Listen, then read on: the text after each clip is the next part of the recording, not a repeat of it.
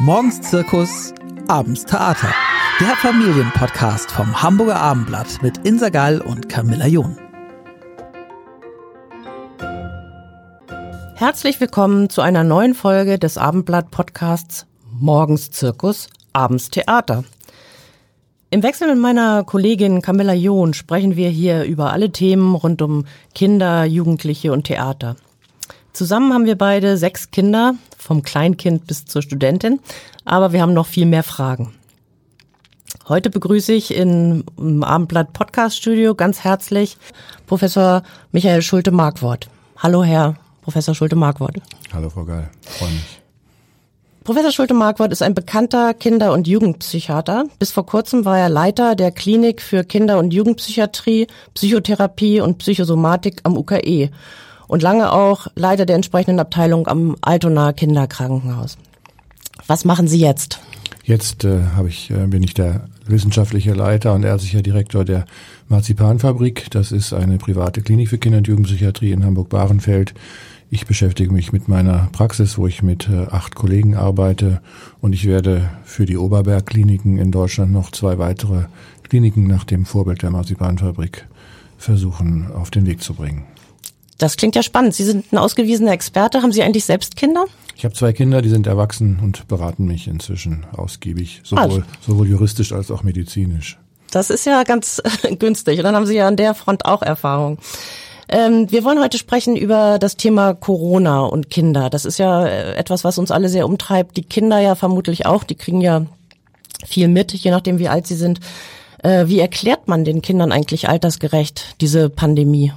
Das ist natürlich altersabhängig, aber äh, Kinder kennen Infektionen, Kinder wissen, äh, sobald man mit ihnen im Kindergartenalter spätestens äh, sprechen kann, ähm, dass es Infektionen gibt, dass es Schnupfen gibt, dass es Krankheiten gibt und dass diese Krankheiten von Erregern gemacht werden. Das kann man eigentlich ganz leicht erklären. Aber diese Situation ist jetzt ja ein bisschen anders. Das geht schon seit äh, fast einem Jahr, seit zehn Monaten und äh, beeinträchtigt doch unser Leben und ja auch das Leben der Kinder viel mehr als so eine Schnupfen oder eine Grippe, die sie vielleicht kennen. Was sagt man denen? Also mein Eindruck ist, dass die Kinder schon von Beginn an sich sehr gut darauf eingestellt haben, dass bestimmte Vorsichtsmaßnahmen einfach notwendig sind. Ein Beispiel aus meiner Praxis, ein sechsjähriger Junge steht in meiner offenen Tür zu meinem Behandlungszimmer, guckt sehnsüchtig auf die Autos und sagt von sich aus, das ist wirklich schade, dass ich jetzt nicht damit spielen darf. Also man merkt an diesem Satz, wie antizipiert er die gesamte Situation hatte. Ähm, Das Wichtige ist, glaube ich, immer, dass man sich klar darüber macht, Kinder haben so viel Angst, wie wir Angst haben. Und Kinder sind sehr viel anpassungsfähiger und flexibler, oft als Erwachsene und auch oft als wir denken. Wenn Kinder so viel Angst haben wie wir selbst, dann kommt es ja wahrscheinlich auch auf uns selbst an, wie wir das zeigen oder was meinen Sie damit? Genau, also es geht darum, wie wir Erwachsene, wie wir Eltern natürlich insbesondere äh, besorgt sind oder wie wenig besorgt, je nachdem. Und so werden sich die Kinder auch darauf einstellen. Das heißt, wir haben auch die Verantwortung als Erwachsene, als Eltern, zunächst mal uns selber zu fragen, wie viel Angst haben wir eigentlich und wie viel davon gebe ich weiter und wie viel davon, wie viel möchte ich vielleicht auch meinen Kindern äh, schützen. Bisschen Angst haben wir ja wahrscheinlich alle. Äh, wie machen wir das und äh, wie, wie können die Kinder das verstehen, was da passiert? Also das hat's ja in der Form auch sehr lange nicht gegeben. Fast niemand, der jetzt lebt, kann das richtig, er- kann sowas schon mal äh, äh, erinnern, dass sowas passiert ist. Wie erklärt man das so, diese, diese riesige Dimension oder lässt man das lieber weg? Also richtig verstehen kann man es ja eigentlich nicht. Verstehen kann man es ja erst, wenn man, wenn man sozusagen als Kind jemanden sieht, der wirklich sehr krank geworden ist oder vielleicht sogar gestorben ist. Erst dann versteht man eigentlich richtig, worum es geht. Wir können das als Erwachsene besser antizipieren, wobei es völlig unangemessen wäre, sozusagen den Kindern so ein Angstszenario aufzuzeigen und Bilder aus äh, Intensivstationen oder sowas zu zeigen, damit sie merken, wie ernst es ist. Mein Eindruck ist, dass wenn man ernst mit Kindern spricht und wenn die merken, es ist authentisch, es ist, respe- es ist respektvoll, dann greifen sie das auch entsprechend auf. Aber ich habe auch würde auch immer empfehlen, dass Erwachsene, dass Eltern sich zunächst untereinander abstimmen und auch zunächst untereinander dafür sorgen, dass sie ihre Angst ausreichend im Griff haben. Also es geht ja nicht darum, das äh, zu bagatellisieren, da ging es die ganze Zeit nicht drum, aber es ging auch darum, fand ich manchmal in bestimmten Familien eher für Entängstigung zu sorgen. Und das habe ich immer erstmal auf Erwachsenenebene gemacht. Also erst nur mit den Eltern gesprochen, welche Strategien können sie anwenden, um weniger Angst zu haben. Und das vermittelt sich dann auch. Hatten Sie solche Patienten da in Ihrer, äh, in Ihrer Praxis oder äh, erzählen Sie mal? ich hatte eigentlich nie mit ängstlichen Kindern oder Jugendlichen zu tun. Ich hatte eher zu tun äh, mit Jugendlichen, die genervt waren. Das, das ist, wir müssen vielleicht noch über die unterschiedlichen Altersgruppen sprechen, aber ja. das waren diejenigen, die äh, am meisten drunter gelitten haben, neben den ganz Kleinen, die auf Freunde verzichten mussten. Ähm, aber ich hatte auch Familien, wo es primär darum ging, äh, Eltern zu entängstigen, die so ängstlich waren, dass sie zum Beispiel gar nicht richtig mit mir sprechen konnten. Ähm, und ich bin ja in meinem, in meinem Beruf darauf angewiesen, dass ich die Mimik meines Gegenübers sehe. Ich kann sozusagen mit Mundschutz kann man keine Psychotherapie machen, sage mhm. ich immer. Das heißt, wir haben immer die Abstandsregeln eingehalten und immer gelüftet und desinfiziert. Ähm, aber es gab Eltern, die das nicht ausgehalten haben. Und dann musste man eben entsprechend mit ihnen darüber reden. Das ist das eine, praktisch die Angst, die Eltern auf ihre Kinder übertragen. Bisschen ältere Kinder verstehen ja schon ein bisschen mehr, sind ja auch, äh, auch ganz anderen Informationen ausgesetzt oder andere Nachrichten sind für sie zugänglich. Also die sehen ja auch Fernsehen oder mhm. äh, haben Apps mit Nachrichten oder ähm, sehen eben auch Bilder aus Gefängnissen, aus, äh, nicht aus Gefängnissen, aus Krankenhäusern, am Anfang aus Italien, jetzt ja auch zunehmend mhm. von hier. Ähm, die kann man ja gar nicht und will man ja vielleicht auch gar nicht äh, so schützen oder abschotten davor. Was kann man trotzdem tun, um ihnen das Verständnis zu erleichtern oder den Umgang damit? Das ist ein Kennzeichen ja von Jugend, dass man davon ausgeht, dass man einigermaßen unverletzlich ist. Das gehört dazu. Das ist auch ein gutes, gutes äh, Entwicklung, eine gute Entwicklungskraft, die dazu gehört. Ähm, ich würde Jugendliche immer genauso ansprechen, im Grunde, wie man, wie man auch Erwachsene anspricht. Äh, und ähm, äh, dann wird es immer, oder es ging in, immer auch zwischendurch darum, wie viel Regelüberschreitung äh, toleriere ich als Eltern oder wie viel nicht. Und dann muss man immer seine ganz eigene Rechnung aufmachen und dann nur für sich persönlich mit der eigenen Ethik und der eigenen äh, Verantwortung auf die Kinder reagieren. Was meinen Sie, welche Kinder ähm, leiden besonders oder welche sind besonders beeinflusst von dieser Pandemie? Sind das die ganz Kleinen, die jetzt am Anfang nicht auf Spielplätze durften und jetzt auch sich nicht mit allen Freunden treffen können? oder sind das eher die Älteren? Es sind eher die Älteren, also insbesondere bei den Älteren, sage ich immer, die, die es am meisten getroffen hat, ist der Abitursjahrgang. Die werden richtig um ihr Abitur ein bisschen betrogen, weil alles, was drumherum dazugehört um das Abitur, das äh, fällt ja weg. Und ehrlich ähm, gesagt muss man fürchten, dass das jetzt in diesem Jahr nochmal so passiert, ne? Genau, das können sogar zwei Jahrgänge sein. Wir haben es ja auch mit jungen Studenten zu tun. Ich bin ja auch Mentor oder ich war ja auch Mentor im UKE für sogenannte äh, Problemmentis, also Medizinstudenten, die nicht so gut zurechtgekommen sind aus unterschiedlichen Gründen. Äh, und die Erstsemester, die hatten es auch besonders schwer, weil man muss sich vorstellen, man fängt an zu studieren, steigt in einen neuen Lebensabschnitt ein und kennt seine Kommilitonen überhaupt nicht und ist nur per, per Video unterwegs. Das war schon sehr anstrengend. Ja, das glaube ich total. Meine Tochter hat, meine Ältere zum Glück, das gerade ein Jahr vorher angefangen und äh, ist natürlich unschätzbar, diese mhm. Orientierungseinheiten und so, wo man dann seine Kommilitonen kennenlernt, genau. überhaupt auch ja die Dozenten mal im, mhm. von Angesicht zu Angesicht, das ist schon ähm, übel. Ähm, bei größeren Kindern ähm, es kann es ja auch so sein, also ich habe das mal erlebt, dass die auch, also die Schulen sind ja äh, schon seit langem wieder offen, seit dem vergangenen Sommer. Ähm, da gab es aber auch Ängste bei Kindern. Also das war, glaube ich, vielleicht nicht nur von den Eltern übertragen, sondern dann, als die Zahlen jetzt im Herbst wieder zu steigen begannen, habe ich auch mal gehört, ähm, ich fühle mich da nicht wohl oder mir ist das unheimlich. In meinem Privatleben soll ich meist möglichen Abstand halten, aber in der Schule sitze ich dann mit ganz vielen zusammen und habe vielleicht am Anfang auch keine Maske getragen. Also das ging uns ja allen so, dass die Widersprüchlichkeiten der Regelungen äh, uns an verschiedenen Stellen aufgestoßen sind und so natürlich auch den, den Kindern und den Jugendlichen.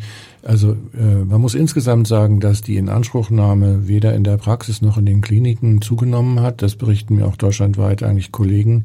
Also es ist, wir müssen nicht fürchten, dass psychische Erkrankungen im eigentlichen Sinne zugenommen haben. Was aber deutlich zugenommen hat, äh, sind die Belastungen. Also das ist ja auch in dieser COPSI-Studie von uns im UKE deutlich geworden, dass Kinder sagen, sie sind deutlich mehr belastet. Das ist aber parallel zu dem Belastungszustand von uns Erwachsenen. Und was haben die genau gesagt? Das ist ja interessant, dass Sie das richtig erforscht haben. Nein, das ist also, dass die Lebensqualität sinkt, weil weniger möglich ist, kein weniger Sport, äh, weniger Kontakte äh, und überhaupt sehr viel mehr Einschränkung äh, und das auf sich selbst zurückgeworfen sein, das auf das Familienleben zurückgeworfen sein. Das hat bei den kleineren eher Entlastungsfaktoren ähm, zutage gebracht oder auch Ich habe mit Kindern zu tun gehabt, die gesagt haben, ich habe gemerkt, äh, dass ich ohne Lehrer besser lernen kann. Solche Sätze gibt es natürlich auch. Also die Schule ist ja auch sehr in Frage gestellt worden, in ihrer, in ihrer klassischen äh, Art und Weise äh, organisiert zu sein. Es ist aber ähm, insgesamt ist das, ist das Belastungsniveau nicht so hoch, dass man sich große Sorgen machen muss. Natürlich möchte ich, dass äh, solche Belastungen von Kindern ernst genommen werden, aber wir müssen jetzt nicht extra Programme auflegen, um darauf zu reagieren. Äh, wie sagt man das jetzt fachmännisch? Also es gibt keine psychischen, äh, nicht eine Zunahme von psychischen Erkrankungen, aber schon sozusagen depressive Verstimmung oder wie würde man das eigentlich sagen? Na, depressive Bestimmung ist, glaube ich, auch zu weit, aber das ist sowas wie eine Zunahme von Stress und es gibt sicher sowas wie eine Zunahme von Erschöpfungssymptomen. Also das wirkt sich auch körperlich aus. Das kann dann zu Schlafstörungen zum Beispiel führen oder auch Appetitmangel oder auch zu, zugenommen, also vermehrtem Appetit. Das kann ganz unterschiedlich sein. Das kann beides sein. Und wie viele Kinder sind davon betroffen etwa? Haben Sie da eine Einschätzung? Wie viele ein höhere, mehr belastet ja. sind? Mhm. Ähm, also das ist so, dass man insgesamt sagen muss, dass sozusagen der Belastungsgrad etwa um 10 bis 20 Prozent gestiegen ist. Äh, und insgesamt ist, sind das dann je nach Fragestellung Kinder zwischen 40 und 60 Prozent, die sagen, ja, ich bin sehr belastet. Mhm. Das ist schon eine große Zahl. Aber wir müssen, ich finde es immer auch wichtig, dass wir es einerseits ernst nehmen, aufgreifen und gleichzeitig aber auch nicht äh, dramatisieren. Was kann man denn tun jetzt als Eltern, äh, um die Kinder dazu entlasten? Das ist ja wahrscheinlich nach den Altersgruppen auch unterschiedlich, ne? Also ich empfehle ja immer, dass man äh, nach Möglichkeit äh, den Alltag gut durchstrukturiert und dass man ihn nach Möglichkeit so organisiert wie den Alltag vorher auch. Das heißt, man steht alle zusammen, wenn auch die Eltern im Homeoffice sind, nehmen wir das jetzt mal an, in den Fall, dann stehen alle zu der Zeit auf, zu der man immer aufgestanden ist, man frühstückt zusammen und dann bespricht man den Tagesplan und dann zieht sich jeder an seinen Schreibtisch zurück und arbeitet und dann gibt es gemeinsame Pausen auf dem Balkon oder in dem Garten oder man geht vielleicht auch mal raus, je nachdem. Also ich empfehle immer den Tag so zu strukturieren wie normal auch. Kinder wollen gefordert sein, Kinder wollen auch gefördert werden. Natürlich fällt ganz viel weg, ne? Also der Besuch im Freibad, äh, in Zoo gehen, ich weiß nicht ganz, Besuche bei Oma und Opa, mit anderen Familien vielleicht. Das ähm, stimmt, das fällt viel weg. Das ist aber, ähm, also das bezieht sich, glaube ich, der Schmerz darüber bezieht sich am ehesten nach meiner Einschätzung auf sportliche Aktivitäten und auf familiäre Besuche, so Großeltern und dieses Thema, das ist kompliziert. Da haben dann Kinder auch natürlich Angst, äh, Großeltern anzustecken. Das hören sie ja dann auch. Und ja, genau. Wollen sie sich zurückhalten und das ist schmerzlich. Da finde ich, brauchen sie immer auch viel Trost. Die andere Seite ist, dass mir viele Familien auch berichtet haben, dass sie sich auf das alte äh, analoge Spiel wieder besonnen haben und dass es viel Spielen gibt äh, und viel Fernsehen oder viel auch gemeinsam Filme schauen. Also viel mehr gemeinsame Aktivitäten, die die Kinder sehr genossen haben. Ist ja eigentlich auch mal gut, wenn man sich so ein, habe ich gedacht, so ein Projekt vornimmt jetzt für diese Zeit, dass man nicht nur äh, den Verzicht merkt, sondern auch irgendwie was dazu gewinnt. Äh, ich habe von irgendjemandem gehört, weiß nicht, Tischtennisturniere mhm. zu Hause und sind Profis geworden. Äh, sowas ist wahrscheinlich auch ganz hilfreich, ne? Genau, ja. Oder man macht äh, eine, eine Keksreihe mit verschiedenen Geschmäckern, man backt gemeinsam, äh, also kocht zusammen. Da gibt's auch eine Menge Dinge, die in der Lücke entstehen können. Also wenn die häuslichen Bedingungen ausreichend sind, das muss man natürlich immer dazu sagen. Also Familien unter beengten Verhältnissen hatten es und haben es besonders schwer. Aber das stimmt. Das gilt ja auch für ähm, für die schulische Betreuung im Grunde. Da gab es ja einen Riesenunterschied zwischen denen, äh, die jetzt im Frühjahr im Homeschooling gut betreut wurden. Das hat zwar die Eltern teilweise an die Belastungsgrenze geführt, aber die Schüler kamen noch ganz gut klar. Sie hatten eben erwähnt, es gab sogar manche, die sagten, Mensch, das funktioniert hier besser äh, in der Einzelbetreuung als äh, mit dem Lehrer. Liegt vielleicht auch manchen Kindern besser so für sich äh, zu lernen als anderen. Andere brauchen da, sind da kommunikativer. Aber es gab natürlich viele, die da abgehängt worden sind, wenn äh, ihre räumliche äh, Situation zu Hause nicht so war, wenn die Eltern sich nicht gekümmert haben, kümmern konnten, kümmern wollten, wenn auch die äh, Technik nicht so vorhanden war und so. Das war ein großes Problem, oder? Ja, also die Abhängigkeit von sozialer Schicht und auch von äh, Einkommen von Eltern ist nochmal deutlicher geworden. Das war schon immer ein Problem dass diese Familien äh, tendenziell abgehängt waren. Die sind dann nochmal mehr abgehängt worden, das glaube ich auch. Es ist ja dann schnell auch nachgebessert worden. Inwieweit das dann alle Familien erreicht hat, glaube ich, muss man nochmal offen lassen. Ich finde aber, dass auch deutlich geworden ist, äh, dass so bestimmte Dinge, die wir immer so Kindern äh, automatisch unterstellen, dass sie zum Beispiel immer gerne mit vielen anderen Kindern zusammen sind. Deshalb ist mir nochmal deutlich geworden, dass man das natürlich auch unbedingt in Frage stellen muss. Wer sagt denn eigentlich, dass Kinder immer gerne ähm, mal 45 Minuten mit 25 anderen Kindern zusammen in einem Raum sind. Abgesehen davon, dass die 45 Minuten eine preußische Taktung sind, die mit pädagogischen Vorgaben eigentlich gar nichts zu tun hat. Besser sind Doppelstunden oder? Ich glaube, da gibt es Unterschied. Das ist hm. fachabhängig. Da gibt es ganz, ich glaube, dass mehr Flexibilität notwendig wäre. Und natürlich das, was ich auch schon lange sage, viel, viel kleinere Klassen. Aber das ist auch eine alte Forderung. Finden Sie eigentlich insgesamt, dass die Schulen das gut gemacht haben? Sehr, sehr unterschiedlich ist meine Erfahrung. Ich habe ja viel mit, mit ich habe es ja ausschließlich mit Schulkindern zu tun und ich habe Kinder, die sehr zufrieden waren. Ich habe Kinder erlebt, die total entnervt waren, weil Lehrer nicht in der Lage waren, über Mailprogramme irgendwie was zu organisieren oder sich nur einmal in der Woche gemeldet haben oder so. Aber es gab auch Schüler und es gab auch Lehrer und, und Schulen, die das super gut hingekriegt haben. Aber es ist jetzt die Anforderung an die Zukunft, das anzugleichen. Das ist äh, im Grunde ja schon ein bisschen eine politische Frage. Also ähm hat man da was versäumt jetzt auch über den Sommer, wo man vielleicht erstmal froh war, puh, die Welle liegt hinter uns, wir haben die Schüler jetzt alle wieder in der Schule. Hätte man die Zeit besser nutzen müssen aus Ihrer Sicht? Ich glaube, das gilt nicht nur für die Schulen, das haben wir, glaube ich, insgesamt gemacht. Also ich kann mich da selber auch gerne mit einbeziehen, dass ich auch zu hoffnungsvoll war und gedacht habe, ach, das wird schon irgendwie dann sich auslaufen. Ähm, das tut es aber nicht. Und dass diese, diese Verbindung von Temperaturen, Außentemperaturen und Virusaktivität so deutlich sein würden, hätte ich auch nicht vorhergesagt. Insofern nee. will ich auch schon auch manche in Schutz nehmen. Ich glaube, das war nicht nur Verleugnung, sondern das war auch eine Unterschätzung, weil wir es einfach auch nicht besser wussten. Ja. Sie hatten, wir, oder wir hatten eben gesprochen über die Kinder aus ähm, also aus problematischeren Familien, so ist denn da die Belastung wahrscheinlich äh, deutlich größer geworden, oder? Ja, wobei auch diese Vorhersagen von von manchen äh, äh, Jugendämtern, dass die Gewalt in diesen Familien äh, dramatisch zunehmen würde, die haben sich auch nicht bestätigt. Aber oh, das also, ist eine gute Nachricht. Das gibt es in mhm. Einzelfällen sicherlich, aber mein Eindruck ist, dass Familien ähm, auch sehr an ihre Ressourcen äh, erinnert worden sind. Das, glaube ich, darf man nicht unterschätzen. Wenn wirklich eine kollektive Krise ausbricht, wie ein Krieg oder ein, ein, ein äh, Naturereignis oder so etwas, dann rücken Menschen auch zusammen. Und äh, das tun Familien auch.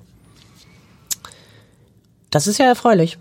Das finde ich auch. Wobei es ist allerdings nicht bei allen so. Also diese Studie, die Sie vorhin erwähnt haben, ist das da irgendwie differenziert worden, so nach ähm, familiärem Hintergrund, wie die Belastungen gestiegen sind? Nein, nein, nein das mhm. war eine allgemeine deutschlandweite mhm. Befragung. Ist das eigentlich was, ähm, so ein bisschen frage ich mich nach den Langzeitfolgen, ist das jetzt praktisch eine, eine Generation, die da noch lange drunter leiden wird?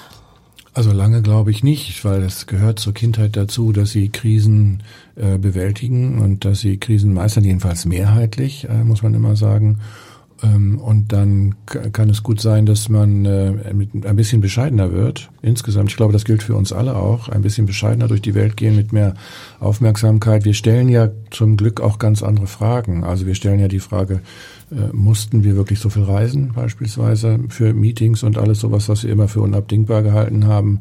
Ähm, äh, mussten wir jeden Abend äh, weg sein und ausgehen? Äh, müssen wir uns immer Cheek to Cheek begrüßen? Das sind ja also die Fragen, die wir uns alle stellen. Und diese Fragen sind ja nicht schlecht. Insofern finde ich, birgt jede Krise, und das soll jetzt nicht irgendwie ironisch oder zynisch sein, natürlich auch eine Chance. Ähm, zumal sie ja, es soll vor allen Dingen nicht zynisch sein, zumal sie ja noch nicht überwunden ist. Aber ich bin trotzdem auch überzeugt davon, dass das mit den Kindern gut geht. Also wir haben am Anfang ähm, zum Beispiel ganz viel umgestellt auf Video. Äh, das war auch spannend, weil die Kinder uns plötzlich per Handy mit in ihre Wohnung genommen haben und uns gezeigt haben, wie es bei ihnen aussieht. Das war wirklich auch spannend. Ähm, die waren dann aber nach relativ kurzer Zeit, haben die Kinder gesagt, wir würden lieber wieder kommen. Und die haben gesagt, endlich geht's mal nicht um Corona, sondern um mich. Und das fand ich auch eine wichtige Botschaft. Das heißt, auch wir Erwachsenen sind natürlich aufgefordert, tatsächlich nicht nur dieses Thema ständig zu besprechen. Ich finde, es gilt auch für die Medien und die Nachrichten. Es gibt auch andere Nachrichten, schlechte wie gute. Ja, wir versuchen das auch immer. Ein ähm, bisschen ist das ja abhängig immer von der Zeit. Also es gibt ja mal wieder Phasen, so äh, wo einfach die Verunsicherung so groß ist. Müssen die Regelungen jetzt nochmal verschärft werden? Die Fallzahlen steigen oder sie sinken wieder, kann man jetzt wieder äh, lockern. Das beschäftigt uns äh, äh, doch schon viel. Ich merke aber gerade, Sie sind ein ziemlicher Optimist. Sie sehen vor allem die Chancen auch in der Krise. Ähm, Trotzdem will ich nochmal auf die jetzt zurück, die während der Schulzeit jetzt nicht äh, äh, oder in, in schulischen Dingen jetzt nicht so die enge Betreuung hatten, die auch in Wohnungen saßen, die ihnen wenig Abwechslung ermöglicht haben und ähm, auch die Betreuung nicht so gut war. Muss man da befürchten, dass da was bleibt? Das ist schwer zu sagen. Also wie gesagt, bislang gibt es keine Hinweise darauf, dass manifeste psychische Erkrankungen zugenommen haben. Äh, aber natürlich will ich auch diesen äh, Belastungsfaktor, den ich vorhin schon gesagt habe, nicht irgendwie kleinreden. Ich wünsche mir nach wie vor, dass wir sehr aufmerksam sind. Es war fatal, dass die Jugendämter keine Hausbesuche mehr gemacht haben. Also wo ich, äh, wir, wir, wir Ärzte und Therapeuten haben ja auch weitergearbeitet, sowohl ambulant als auch an den Kliniken ähm, und haben sehr dafür gekämpft, dass alles aufbleibt, weil wir natürlich nicht so tun wollten, als wenn psychische Erkrankungen plötzlich nicht mehr wichtig sind. Ähm, und das, finde ich, gilt eigentlich für das gesamte soziale Unterstützungssystem. Wir werden, glaube ich, abwarten müssen, wenn die Türen und die Systeme sich wieder weiter geöffnet haben, auf welche Zustände wir treffen. Ähm, für Kinder ist das ja eine ziemlich lange Spanne. Äh, ich fand es jetzt besonders bei meiner 16-jährigen Tochter, die natürlich im Alter war, wo sie sich mit Freunden treffen wollte, wo sie abends ausgehen wollte. Äh, da gab es schon einige Diskussionen. Dann irgendwann waren die Umstände so mit steigenden Fallzahlen, dass sich das, dass auch die Kinder, alle die Jugendlichen selbst das so eingesehen haben. Aber trotzdem im Alter von so einer 16-Jährigen ist ja ein Jahr oder zwei Jahre ist ja eine wirklich sehr lange Zeit. Wahnsinnig lange. Also Kinder in dem Alter, auch Jugendliche haben ja noch ein anderes Zeitgefühl. Also äh, wenn äh, ein Jugendlicher das habe ich wirklich mal erlebt, der vor mir saß und sagte, ja, ja ich habe fünf Fünfen im Zeugnis und morgen gibt's die Zeugnisse, aber es reiße ich noch rum. Dann ist es nicht nur Größenwahn, sondern auch tatsächlich ein anderes Zeitgefühl. Und ähm, natürlich ist für, für Jugendliche ähm, ein Jahr äh, unglaublich lang, also ein Sechzehntel des Lebens. Das muss man sich mal vorstellen, wie, wie viel das ist. Und natürlich ist das ein Alter, in dem man viel ausprobieren will und in dem man auch sofort das Gefühl kriegt, dass unglaublich viele Chancen vorbeirauschen und man sie nicht greifen kann. Und die Verzichtsleistung, das ist schon wirklich, ähm, die ist groß, die ist schmerzlich und ähm, ich habe eine große Bewunderung gerade für diese Generation, wie die das gerade meistern. Ich finde, die sind sehr tapfer, die sind sehr stark ähm, und solidarisieren sich mit uns Erwachsenen, obwohl, so, obwohl sie ja nun gerade die Altersgruppe sind, die jetzt vielleicht nicht gerade so viel Rücksicht nehmen müsste. Genau. Hat ja auch im Sommer äh, ein bisschen Probleme gegeben damit. Das war ja nicht so ganz einfach. Ähm, Sollten wir eigentlich mit unseren Kindern jetzt nachsichtiger sein, so in der Erziehung?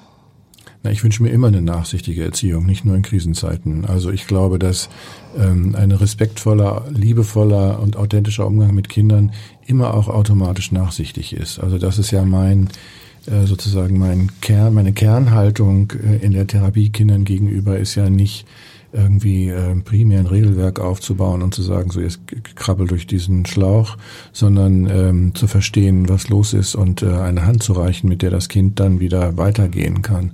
Und das geht nur mit Nachsicht. Naja, nach, also lieben tun wir unsere Kinder ja alle und Nachsicht üben wir, glaube ich, auch. Die Frage ist mehr so, wenn da jetzt irgendwie auch nach der dritten Bitte das Zimmer nicht aufgeräumt wurde, wenn Teller stehen gelassen werden am Küchentisch oder solche Dinge, die, wo man schon sagt, ja, ich liebe mein Kind und ich will auch nachsichtig in der Erziehung, aber ich will auch, dass so bestimmte Verhaltensmusterrollen einfach eingeübt werden. Ähm, das meinte ich so mit Nachsicht, ob man da okay. mehr einen durchgehen lassen sollte und sagen sollte, hier, wir sind Fall. alle am Rande der. Auf jeden Fall. Wie, wie meistert man Krisen? Krisen meistert man nicht, nicht, indem man gemeinsam untereinander strenger wird oder Konflikte vom Zaun bricht, sondern Krisen meistert man durch Schulterschluss und dann sagt man, komm, ich nehme dich, nehm dir den Teller ab. Und das Verhältnis der Kinder, Sie hatten es schon angesprochen, zu den Großeltern, das fehlt ja vielen. Vielen Großeltern fehlt das auch total. Ja. Das ist natürlich eine, irgendwie eine Geste der Liebe oder der Fürsorge, sich da nicht zu sehen, aber trotzdem fühlt es sich an wie Trennung oder Isolation. Das ist ja schon ähm, doof. Was kann man da tun? Und meinen Sie, dass das das Verhältnis länger prägt? Na, ich könnte mir vorstellen, dass dieser Verzicht, den man erlebt hat, dazu führt, äh, dass alle Beteiligten, sowohl die Kinder als auch die Großeltern, nochmal mehr merken, wie wichtig ihnen das ist und wie wichtig sie sich untereinander sind. Das ist, glaube ich, ein positiver Aspekt daran. Und dann geht es, glaube ich, anders, gar nicht anders. Man muss auf Technik zurückgreifen. Das geht ja zum Glück heute auch ganz gut. Also es ist ja nicht so, dass man irgendwie nur am Telefon sitzt oder über den Balkon rufen muss, sondern man kann sich sehen, man kann das ständig machen und man kann ja auch sogar online miteinander spielen. Also das, da gibt es schon eine Menge Möglichkeiten. Da muss man, glaube ich, kreativ sein und man muss sich natürlich auch dann jetzt vor der Angst der Eltern vor den Smartphones verabschieden. Da sind Sie ohnehin, äh, haben Sie eine Meinung, dass das gar nicht so schlimm ist, wie, wie wir Eltern manchmal denken. Ja. Genau, das ist natürlich im Moment ein Bindeglied mhm. zwischen den Menschen, das stimmt. Ähm, Nochmal zu den Großeltern, wenn es jetzt ähm, zum Äußersten kommt und ähm, es stirbt jemand, ein Familienmitglied oder auch vielleicht ein Freund der Familie oder jemand im Umfeld. Ähm, wie geht man damit um, was die Kinder betrifft? Also der Tod gehört zum Leben dazu und es ist dann ein bisschen alters- und erfahrungsabhängig, ob Kinder schon mal eine Begegnung mit dem Tod hatten. Und es gehört sich, glaube ich, immer, dass man Kinder einbezieht und dass man sagt, ja, derjenige ist jetzt gestorben. Und die Schwierigkeit ist, glaube ich, dass es heute dann nicht mehr alle Rituale gibt, also Beerdigungen zum Beispiel wegfallen oder nicht mehr möglich sind. Eingeschränkt oder, sind, ne? Oder total eingeschränkt mhm. auf bestimmte Personen oder bestimmte irgendwie Rituale mit großem Abstand. Das ist besonders schwierig, weil Trauer ja eigentlich äh, ein Affekt ist, bei dem man sich sehr, auch körperlich sehr nahe kommt, bei dem man sich eigentlich auch in den Arm nimmt und tröstet. Ähm, da muss man dann, glaube ich, als Eltern äh, immer sehr genau abwägen, äh, was ist sozusagen jetzt noch doch noch möglich, was lasse ich zu, weil äh, der Schmerz sonst zu groß wird ähm, und wo sage ich, wir, wir müssen leider verzichten. Es ist insgesamt eine große Verzichtsleistung von uns allen und auch gegenseitig und wir, äh, ja, ich, wir erwarten auch viel von den Kindern. Ich habe aber wirklich auch den Eindruck, dass sie es machen. Es ist ja insgesamt ein bisschen eine Konfrontation vielleicht mit dem Tod oder der Sterblichkeit für Kinder, ganz unabhängig davon, ob es jetzt tatsächlich so einen traurigen Fall in der eigenen, im eigenen Umfeld äh, gibt, weil das ja vor Augen führt, das ist so eine gefährliche Krankheit, an der viele Menschen sterben und das bedroht auch vielleicht mich oder meine, meine Nächsten und Liebsten. Ist es das, was solche Ängste auslöst oder wie ist es vielleicht auch zu früh für manche Kinder so damit äh, konfrontiert zu werden? Also es ist sicher eine, eine besondere und neue Erfahrung mit Endlichkeit, ja, weil sonst äh, der, der Tod war irgendwie ein am Ende ja doch für die subjektive Erfahrung seltenes Ereignis. Das ist jetzt dann plötzlich viel greifbarer, also vor allen Dingen auch, weil es so sichtbar ist, dadurch, dass wir alle Mundschutz tragen, dass wir Abstand halten. Das ist ja auch ein Kennzeichen von etwas. Und das dann mit der Atmosphäre, dass man eben sich auch anders begrüßt, anders verabschiedet, das erzeugt, glaube ich, äh, viel Gefühl von Unheimlichkeit. Und äh, da muss man dann altersabhängig, wie wir am Anfang schon besprochen haben, mit den Kindern darüber reden und sie entweder entängstigen oder mit einbeziehen. Ich bin immer sehr für Einbezug von Kindern, primär, aber wenn ich den Eindruck habe, es überfordert sie, dann bin ich natürlich in der Verantwortung, sie zu das muss man dann natürlich die richtigen Worte finden, ne? so ja. kindgerecht, das ist gar nicht so leicht wahrscheinlich. Ja, da kann ich nur, also wichtig ist immer, dass Eltern sich da nicht verbiegen, sondern dass Eltern das auch mit ihrer normalen Sprache vorsichtig ausdrücken. Da Sie ja so ein Optimist sind, frage ich Sie nochmal, äh, glauben Sie, dass diese Kindergeneration, wenn man das so sagen kann, vielleicht etwas ähm, übergreifend, glauben Sie, dass die auch gestärkt vielleicht aus dieser Krise hervorgehen kann? Ist das ja, ich glaube, dass die, ich glaube, dass die nochmal sozusagen ganz innen drin ein anderes Verhältnis bekommen zu dem Leben, was wir vorher einfach so ohne weiter nachzudenken gelebt haben. Also das geht also Klimaschutz, Artenschutz, ähm, äh, Umwelt äh, und das Miteinander. Auch Zusammenhalt, ne? Zusammenhalt, mhm. äh, also Solidarität äh, und Umgang mit Krisen. Das ist eine besondere Erfahrung. Wenn man das überstanden hat und eine Familie das gut überstanden hat, ist das sicher etwas, was sie stärkt. Die Familien und auch die Kinder ja, selbst als Einzelne. Alle zusammen. Mhm. Vielleicht sagen Sie zum Schluss noch mal so ein paar Hilfestellungen und Rituale, die gut sind. Oder wie, äh, wie können Eltern ihre Kinder so in den einzelnen Altersgruppen ähm, so stärken jetzt in dieser Zeit? Also ich glaube, dass für alle Kinder gilt, möglichst äh, eine klare Tagesstruktur, die vorhersehbar ist wo es nicht einfach nur Räume gibt, in denen keiner weiß, was er tun soll. Man muss jetzt auch nicht in Aktionismus verfallen und übermäßig was tun, aber ähm, sich darauf besinnen. Und das ist dann auch wieder altersunabhängig. Was spielen wir heute Nachmittag zusammen? Wie gestalten wir den Abend zusammen? Was machen wir mit dem Essen? Wie kochen wir das? Wer hilft mit? Also so, dass zum Beispiel auch die Hausarbeit und das Leben im Haus, das finde ich ist eine große Chance, nicht zu dieser, nicht dazu wird, was Kinder und Jugendliche vorher erlebt haben, jetzt räum endlich auf, sondern wir gestalten unsere Wohnung. Und wir machen es uns schön hier. Wir machen es mhm. uns schön, wir machen unser, machen es uns gemütlich und wer, wer macht dabei was? Das ist, glaube ich, sehr wichtig. Und dann gilt es jedes darum, sehr aufmerksam zu sein und ähm, ich habe ja früher immer schon gesagt, äh, auf der Suche nach den Inseln der Gemeinsamkeit und die können jetzt nochmal besonders entstehen. Allerdings mit, nicht mit Aktivitäten draußen, sondern eben mit drinnen. Das sind schöne, optimistische Worte zum Schluss. Professor Michael Schulte-Markott, ich danke Ihnen ganz herzlich für dieses Gespräch. Ich danke Ihnen, Frau Geil. Vielen Dank, das war sehr interessant. Weitere Podcasts vom Hamburger Abendblatt finden Sie unter abendblatt.de slash podcast.